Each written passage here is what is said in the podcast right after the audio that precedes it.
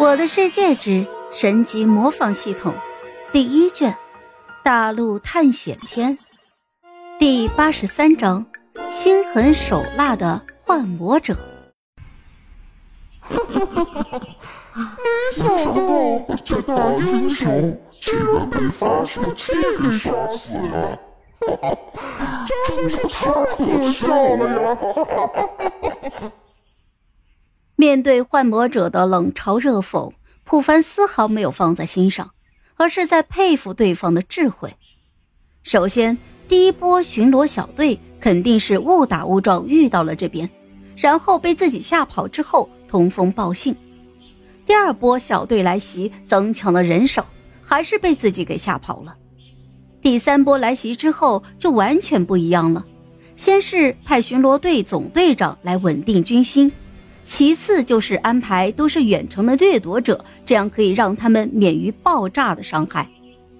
虽然这些人也被自己给破局了，但后面却又安排了女巫乔装打扮成卫道士和这个盾斧手，这些都是克制自己的存在，那就说明对方是知道自己自爆的，而这个红石发射器却是克制自己刺猬能力的。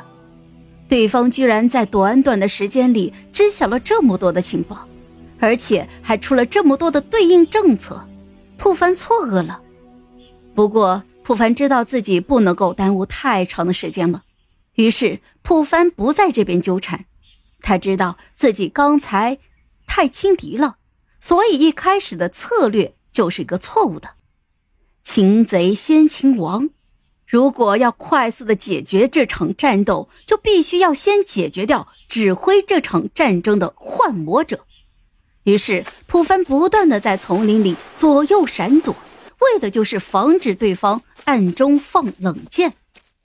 不过，因为战斗的时间太长，时间已经到了晚上了，普凡这边看的也不是很清楚，所以他也是依靠着超声波才转悠到了村庄的西边。而这一通转悠，普凡居然足足花了一分钟的时间。就在普凡刚准备冲过去的时候，却发现对方居然已经安排了劫掠兽把小屋给围堵了起来。嘲笑的声音再次响起：“普凡，来吧，自爆吧，带着这片村庄一起毁灭啊！”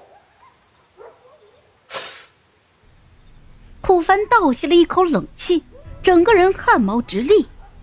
这家伙居然拿整个村庄作为人质来保护自己。如果想要击杀对方，就必须要突破眼前的小屋。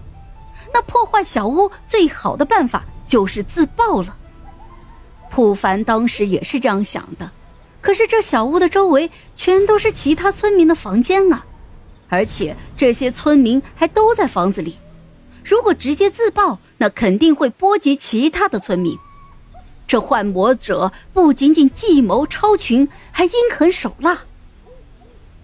这就是村民首领的智慧嘛？怪不得村民看到他们就害怕。哈哈哈！不凡，你是不是无计可施了？你的自爆呢？你的反弹伤害呢？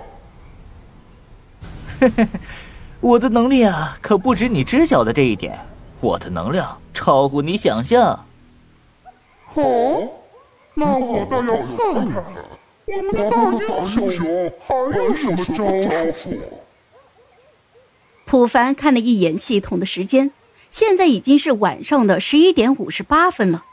不知不觉已经战斗了几个小时了。而普凡现在最大的倚仗就是模仿能力更新。他打算模仿劫掠兽，这样他就要学习劫掠兽的冲撞能力。